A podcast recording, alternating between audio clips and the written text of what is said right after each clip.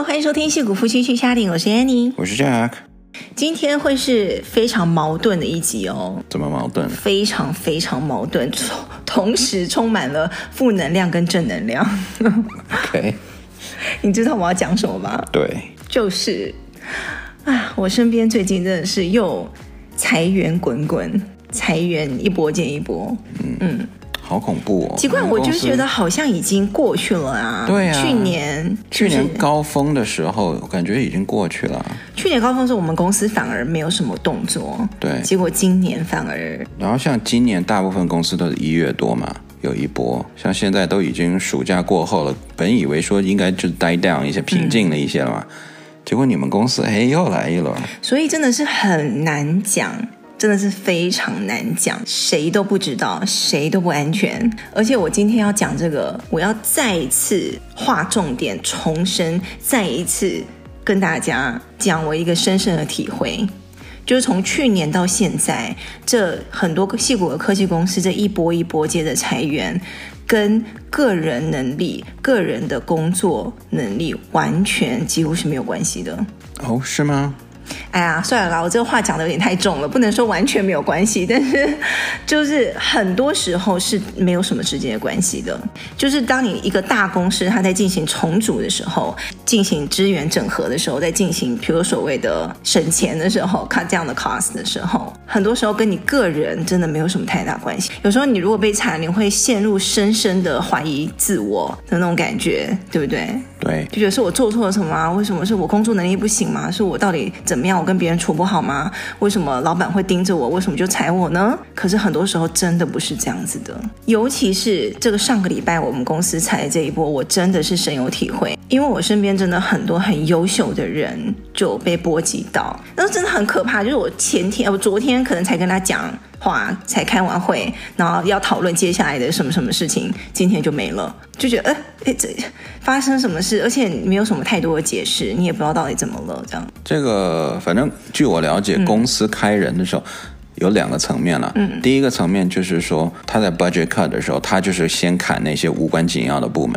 嗯，所以这个时候如果你在的部门是无关紧要的，或者你做的工作是无关紧要的，或者是你的 project 不是那种 top priority，就是那种核心的，嗯，赚钱的，嗯，那很有可能就被 cut，嗯，那这个时候他如果是整组端掉的话，这个时候真的跟你个人能力没有关系，嗯，那第二个层面是如果他已经就是把这些组都已经 cut 掉。嗯，他现在要从核心组再砍人，那这个时候就跟你的能力有关系了。嗯哼，对，这个时候他一定会去从就是边边角角开始下手。嗯，所以就看了你，也不能说完全跟你的能力没关系。对，我刚才讲的话有点太过了啦，但我心里真的是深深的惋惜跟叹息，就觉得啊，平常那些人这么努力，然后这么优秀，然后做事也能力也非常强，怎么就会轮到他们头上？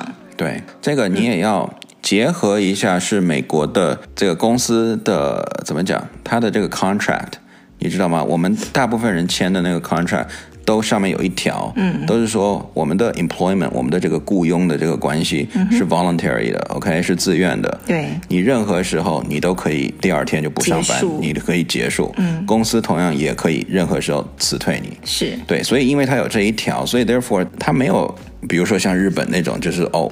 你 you know 好像你一旦工作了，除非这个公司倒了，不然的话你就是你不应该被裁那种的。嗯、但在美国就没有这个流动性很高啦。嗯，然后我刚才那样讲的原因，就是其实是对我自己讲，因为那把刀不知道什么时候会落到自己头上，我现在真的是心里很没有底。真的，我我完全了解，这个真的很烦。你感觉这种感觉？对，就是你。看到身边这么棒的同事都被 let go 或是 lay off 的时候，你心里会更差，对不对？对，你就想说，那那那那我我我我我，我做的再好，那其实也由不得我了。对，就你也不知道到底现在公司的情形是什么，他到底要裁多少人？那你觉得你到底是不是真的非常非常核心、非常非常重要的组？你其实心里也没有底。对对啊，就是未来公司的规划是怎么样，所以每一个人其实都还是有点提心吊胆的。那这种时候，通常一个公司的高层，比如说 VP 啊，嗯、或者是 CEO，应该就出来讲一个 all hands，然后来安抚一下大家的军心，你知道吗？但是很奇怪，你们公司到现在都没有。哎呀，其实，但是你觉得他出来安抚军心，你觉得那些话？看他怎么说。如果他可以说 OK，多真呢？没有，他如果说接下来我们不会再有 lay off 了，嗯、这个就是一个很大的一个强心针，谁会这样讲？很很难很。没有，像 Facebook 之前有啊。他已经砍了好几轮以后，嗯、他最后一定会出来说：“OK，that's it，我们不会再砍人了。”这样他要稳定军心，你知道？因为很多时候他经过好几轮的的砍人的时候，很多就大家就都会人心浮动，人心浮动，然后大家都在去找工作了。啊，可是我还是觉得这种话不能信哎。像之前 Meta 还是 Zoom 还是哪一家公司，就说哦，我们当时绝对支持远端工作，我们绝对不会叫我们的员工回去办公室上班的。现在三天回去啊，一个礼拜是啊，就是那种渣男的话，你不能信，你知道吗？就是当时的环境，当时的那个状况下是可能是 OK 的，但未来的事谁知道？对吧，公司也不能打这种保票啊。嗯，对，所以还是、嗯、自求多福吧。对，但是就难免你去探个口风啊，或者是老板给你吹个。风，你会心里会好过一些。对，可是老板他自己都不是安全的，有时候。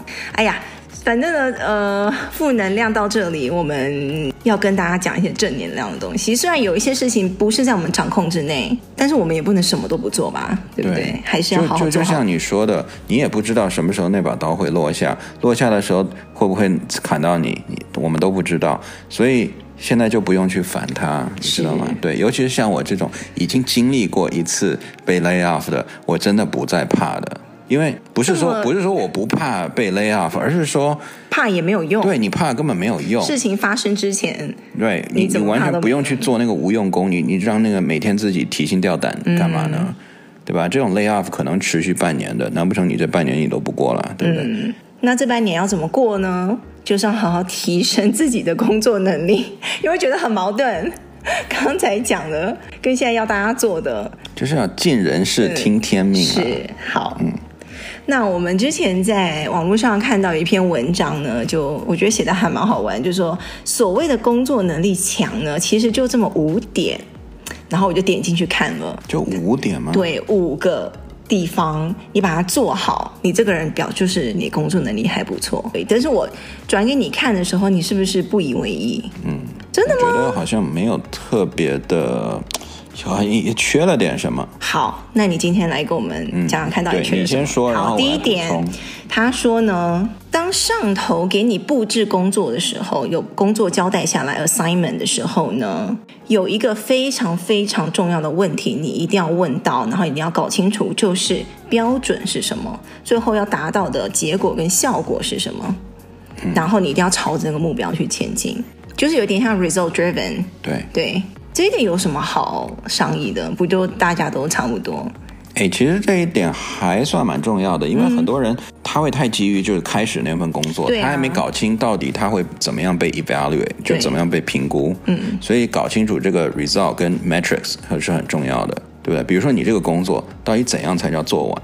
而且做完又怎么样？嗯，Why？就是你做完这个 project，在你这一个组的所有的大方向里面起到是一个什么样的作用？所以你当接受一个工作的时候，问他的标准，问他最后的那个 deliverable 是什么？最后到底要出什么样的成绩？什么样才叫做完？做完之后要怎么样？有一个量化的一个标准在。像像我曾经啊，就是做工作，嗯、我很多时候碰到的都是老板说哦，我们要做这么一个东西嘛，然后讲了开了完一个会以后。我们就去做了，然后做就发现几乎没有做得完的时候，因为。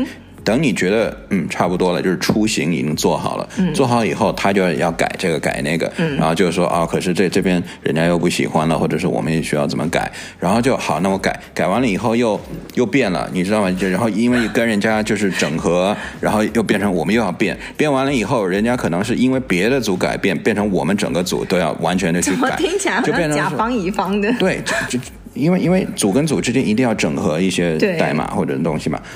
那所以就变成我们一旦开始了这个 project 就无止境的在做，最后根本就没有做完那一天，你知道吗？一直在改，一直，对，一直在改，嗯、所以就很难你说怎样就做完，对，对不对？那你你你不确确定这个东西的，阶段性的，等你到年底要 review 的时候，嗯、你怎么写？你写说我 complete 了这个 project 还是对，对，就就比较难写了。然后跟老板邀功的时候也比较难邀。这一项呢，其实也可以教大家一个小诀窍、小秘诀，就是这个东西不只适用在你自己身上，你也可以把这个问题丢到别人身上。就是你在听别人在 present 一个方案的时候，或者他做什么事情的时候，你也可以去常常问他这个问题。诶，所以你这个东西到最后你怎么样去来衡量这个？成果呀，这个效果呀，然后你们最后要出来什么样的量化的标准啊，等等等等。在开会的时候，你可以提这么一嘴，对对，好像你还蛮会思考的，还没有大局观的感觉。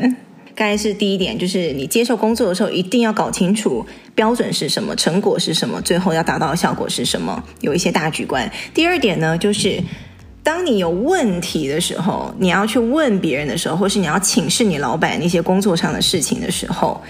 你自己要自带方案，嗯，就是你要带着答案去问问题。对，你可你这个也是我们经常教我们孩子做的事情。这可是真的蛮难的。对，有的时候你就是不知道啊，你就是诶卡住，就是就真的不知道啊。对，尤其是对那种职场小白或者刚进入社会的，他就觉得什么事情都是要听上面的指示，嗯，要我老板告诉我做什么，我就要做什么，这样，嗯，所以他一碰壁的时候，他就会说啊，那我现在该怎么做？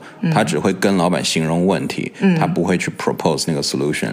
对，可是当你带着你的方案去说，哎，其实我有想过，有 A 的可能，有 B 的可能，那我觉得这两种，你觉得哪个比较好呢？或者是你有什么其他的建议？那老板就觉得说，哎，你有思考过，对不对？你可能对这个真的是有个了解，请我可能定夺一下，然后选哪个方案比较好，对，而不是整个把一个问题就丢给我，等着我帮你解决。对，真的。嗯诶，如果你是老板，你会喜欢这样的员工吧？当然啦，嗯、就很会思考。因为你想想嘛，你跟我开会，嗯、你刚刚给我描述一个问题，我怎么可能马上给你一个好的解决方案？嗯，如果我马上就可以丢给你一个很好的解决方案，那就说明你太烂了，你知道吗？就是我我马上能想出来的东西，你居然自己都想不出来，嗯、对，一点 idea 都没有，这个、嗯、对吧？所以所以一定要带着一个 solution，哪怕你的 solution 是不好的。嗯，都可以。所以问问题之前呢，如果你自己有一些思考过的一些解决的一些方案或 options 的话，会更好。但有的时候你真的没有，那就那也没办法，你还是要多问啦，不要不敢问。对，嗯，对，像我有的时候啦，跟老板在讨论 project 的时候，我就说，哎，你看你这个问题，我们可以这样解决，我们也可以这样解决，但是。两个都是很烂的解决方法，因为 OK，第一个解决方法它会造成什么样的后果？嗯、第二个它的 shortcoming 又是什么？嗯、对吧？你就你跟老板分析，其实就是一个分析的过程。嗯、对，嗯、um，很可能到最后不会有一个完美的解决方案了，但是这个就是要 start 一个 conversation 的这么一个能力。这个有点让我想到那种男女关系里面，对不对？说要出去吃哪里，然后。啊，也也可以，对对对，对，对，对。然后一个人说，那不然去吃什么好了？然后一个人说，嗯，不要。那那个好了，嗯，不要。那你要吃什么？随便。就是就是他会一直否认、否定，或者是问问题，但他自己没有任何主意，嗯，就不太好。好。那第三点呢，其实有点 tie back，就是我们之前第一点说的，每一次接工作的时候，需要有一个标准跟量化的目标在。等到你要来汇报工作的时候呢，就要突出你刚才或是你之前定的那个量化来标准，就是有什么结果，达到了什么效果。嗯，对。有的时候我们听别人简报、汇报或者是讲什么方案的时候，讲了落落长一大堆，所以最后到底是怎么样？就是不知道它到底起到了一个什么效果，然后 result 到底是什么。而且我看过有些人啊，他可能有二十页的那个 presentation，对不对？但他把第一页就先把他的所有的结果能量化的东西全部都放在第一页。对，对，一定要的、啊。就是哦，我们增长了什么百分之两百，我们这边又又突出了什么什么百分之几百分之几，然后那边又怎么样？对，就是先把结果先丢给大家。最重要的东西，嗯、你要邀功的，一定要放在头几页。对，因为往往到最后参加会议的人越来越少，尤其是现在线上会议。之后就会 drop 的人越来越多，你知道吗？所以已经到最后听累了，已经那个时候你在公布结果，他哈哈哈哒哒这样子，已经没有人在，没有人了是吗？而且这个东西呢，有一个小技巧，我自己会在用的，就是每一页的 PPT 啊，它不是都会有一个有一个 title 吗？嗯、就上面会有一一行最大的字吗。嗯、但通常那个最大的字你会写什么呢？就就那一页的主题啊，不是吗？大家都是这样，对不对？那、哦、我的习惯呢，就是我会把结果跟就是你把它当做一个新闻的头条一样。哦，对，哦你懂我意思吗？这个还不错。对，就是这一页的头条是什么？比如说，哦，这个季度我们增长了百分之，比如两百好了，对不对？嗯。然后我的第一行字我不会说，OK，去年的增长结果，那我就直接把增长结果写上去了。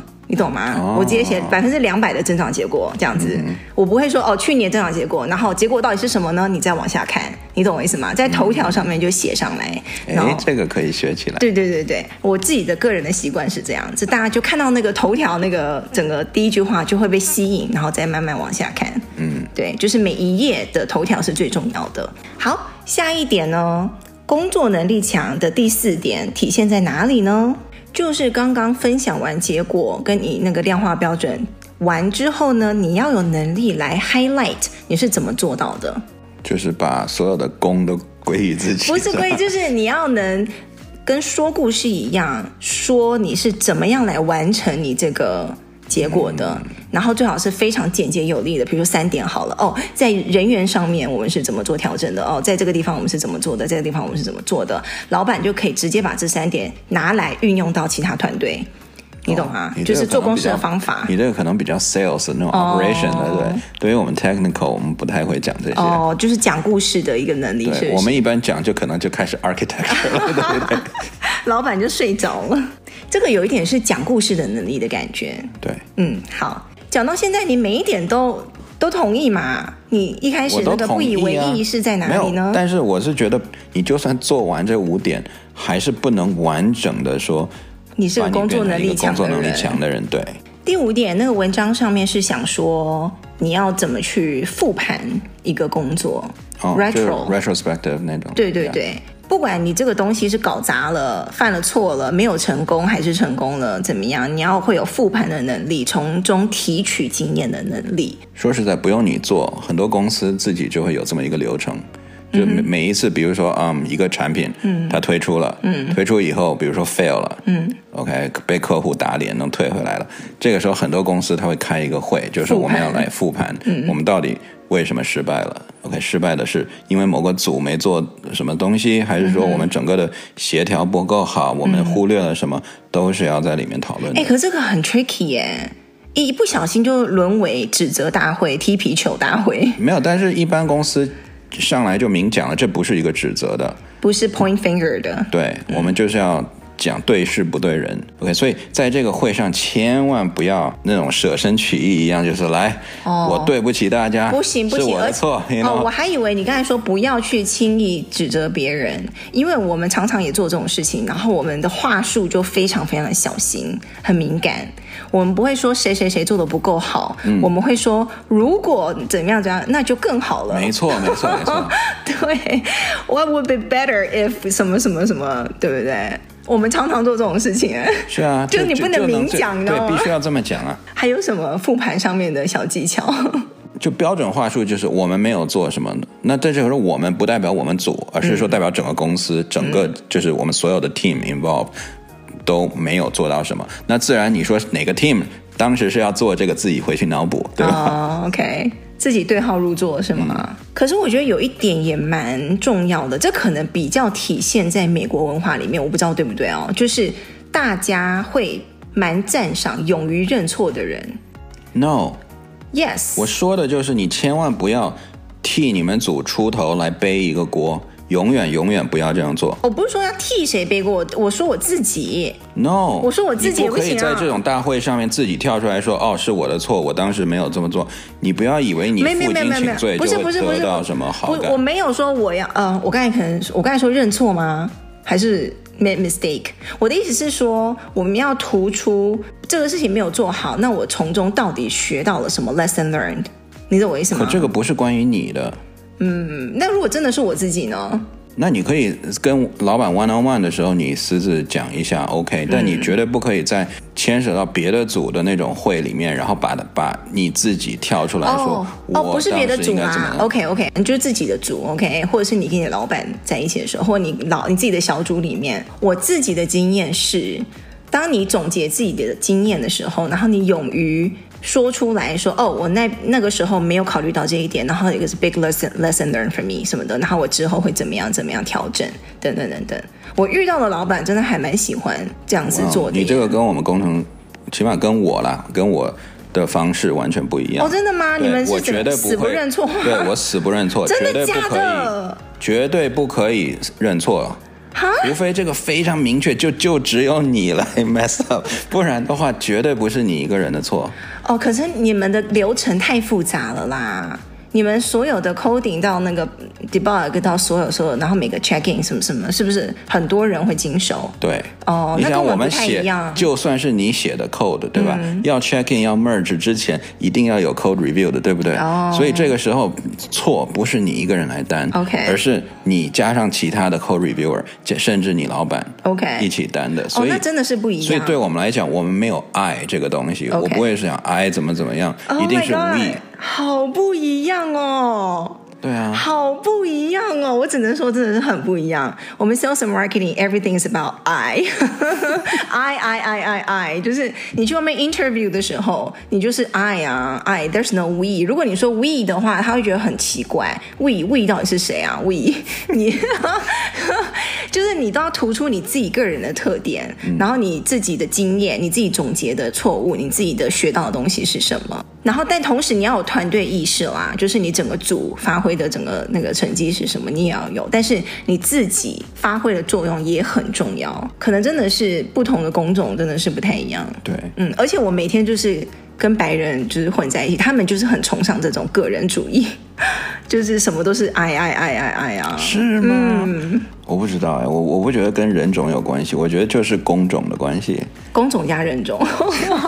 因为在我们这边，在我们这边不同，因为在我们工程部不同种族的人在一起，我们都是 we，我们几乎不会说 I 怎么样。嗯，因为像我们个人有个人的背的 quota 嘛，嗯，对，我们就是会对，因为你们每一个人是单打独斗，缩小到每个个人的头上。对，你们是单打独斗，我们不是单打独斗的。嗯。好吧，那真的是不太一样。嗯、那汇报工作的时候呢，那个整个也不太一样方法。对，对我唯一能想到的，我说 I 比如 messed up 那种，那真的就是有一个比较小的项目，我一个人负责开发的，然后我一个人就反正我我的 code 进去也不需要任何人去懂，或者是去给我 review，或者就算 review 他也是只是随便就是看一下，完全不懂我的 code 就让我进去了。嗯，那种情况下，如果我真的就是 screw up 的话，嗯、我才说 OK my bad。我我应该可能更小心或者怎样？那个是通常是一些小的 project，对不对？大真正大的 project 不可能说我一个人的作为就造成一个很大的一个破坏，嗯、一定有其他人的眼睛，多双眼睛在看着。这个东西出去之前有很多很多人签字盖章，嗯，对啊，好吧，所以就是大家自己看看自己是处于什么样的环境跟工种，找到最适合你的方法，好不好？好啦，文章就提到这五点啦，大道理上其实还说得通啦。你做到那些，绝对能帮你成为更好的、更牛逼的人，对吧？但是我觉得还不够，嗯，还缺了几点。OK，第一个，如果你想成为很强的工作能力者的话，你必须要在你工作范围外也要有足够的好奇心。嗯，对，就是你不能光只盯着自己那个饭碗，把自己的分内事做好，你就完了。就大局观嘛。也就是我第二点啦，就是大局观。对，大局观不是说我一直盯着别的饭碗里啊，你做完没有啊？你的怎么样？不是那样子，而是说，今天我做一个项目，嗯哼，老板让我做，我不能说好，那我去做。No，你要去问老板说，哎，我们为什么要做这个？我们是为了支撑哪个组吗？呃，他们到底为什么要这个？就你要 business 里面不是有 five whys 吗？嗯、对，你要一直问为什么为什么为什么，你才可以知道最后他到底想解决的那个问题是什么。嗯、你可以从一个比较高维度的高维度的这个观点去看这个事情。你就在做老板的工作了吗？等于对，但是最终拍板的是老板，是你是帮他稍微再把把关。这个其实有助于与你晋升。如果你有这个能力的话，嗯，你知道你现在在做的事环环相扣，会扣到哪一个组，影响的层面是什么，然后影响到哪些人，影响到公司的哪些效益。好，然后第三点哈，就是不要太安逸，走出你的舒适圈。我们很多人工作个两三年以后，我们对自己的工作项目已经熟悉了，对不对？你干嘛笑？你在对你自己讲吗？这些话？没没有啊，这些话。你，你现在就是舒适圈里面待很久嘞，先生。对对，也是算了算了，跟对对跟我自己讲的啦，嗯、就是呃，要适当走出自己的舒适圈，嗯、对吧？做一些你没尝试做过的事情。是很多人他工作几年，嗯，像我，对吧？我就轻车熟路，每天就是可能三个小时就做完八个小时的事情了。嗯那怎么样？不是就划水，对不对？嗯、我们要上进一点，去看看其他的东西啊。嗯。想一想，可不可以做其他组的事情，或者是学一下没有做过的语言，嗯、或者没有做过的事情，嗯、就这样提升自己啦。就是一直在不停的学习。然后最后一点就是不要怕去要求老板给你资源。很多时候，我们作为工程师，我们都会喜欢自己单打独斗。老板交代一个项目，我就好，我自己做，对不对？我自己能把它做出来。可是有的项目比较大，你就可以向老板说：“OK，我可以做，我可以开始，或者做一个 draft。”嗯。但是呢，真正要做好，我可能需要两个人来帮我。嗯。你看。可不可以安排一下？嗯，或者是哪怕现在没有人，我先等我先做出来，我们先大概测试运行个，比如三个月，嗯、然后你看看能真正调几个人来帮我，我们可以成立一个新的组来做这件事情。对啊，因为要资源真的是体现你会不会利用资源这件事情，还是你在里面快淹死了，你都不知道求救。嗯，然后你会体现你会不会规划，会不会整合资源，会不会去组织别人跟你一起做事。我觉得其实体现还蛮多能力的。对，而且你一旦要了资源。你马上就会变成这个组长了，的对对，对我刚才讲的，就是我自己到现在没有做的太好的东西。就我刚才说，不太会求救这件事情，或不太会要求别人帮忙。不知道是华人的那种骨子里就觉得不好意思麻烦别人，还是不好意思或不敢承认自己不太行，或自己做不太到，我自己一个人，或是我没有能力，或是你懂我意思吗？我觉得，我觉得可能一般人他不会去往那个方面去想。因为他会觉得，哦，我老板既然让我做，嗯，意思就是他心目中这个东西是我一个人应该能完成的。可他有时候并不了解，对，嗯，所以这个时候你做一做，你也可以说，哎，我发现这个东西蛮大的，对，或者这个东西一开始我们可能只想到做这样，但是它的 scope 其实是范围可以延伸的很广，那这个时候我们可以另成组成一个小组来专门做这个。对，而且这个东西其实要及时讲。如果你需要帮忙，就你做做做做做，其实已经到了快过半的时候，你才发现啊，做不了。那老板说你为什么不早讲？你懂吗？要及时要求帮忙，我觉得比较好的。对，这个是也是对我自己讲的，就是不要害怕要求别人帮忙，或不要害怕跟别人说你不足的地方。对，我有哦，我知道啦，我就是怕 show 我 weakness，就是我自己的软弱。这个没有什么软弱的、啊。呃，对，我的意思是说没有，对不对？但是我自己会这样想，嗯，就会觉得，哎，不知道为什么就不敢讲啊。对，对啊。我觉得这个都是底气的问题。对你在一个公司已经立足的时候，你就敢讲了。嗯。你你如果是刚去一个公司头半年头一年，你可能不太敢讲。嗯。对，像我，我通常都在一个公司，比如两三年以后。我发现，哎，老板也蛮赏识我的。这个时候，他在给我派一个任务的时候，我我就会真的好好考虑这个东西到底它的这个 expandability 怎么样。嗯。然后，如果他是可以做大的，我真的会跟他讲说，OK，我可以先做一个模子出来。但是，这个东西是一个很复杂的东西，你如果要做好的话，我要我一个人，我可能要很长时间。嗯哼。所以你最好考虑一下，安排两个人来帮我，我们一起做。对，也让他知道这个。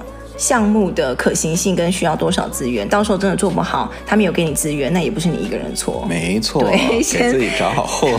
对，好啦，这是我们自己是个工作上的经验啦，希望能看有没有对大家适用的。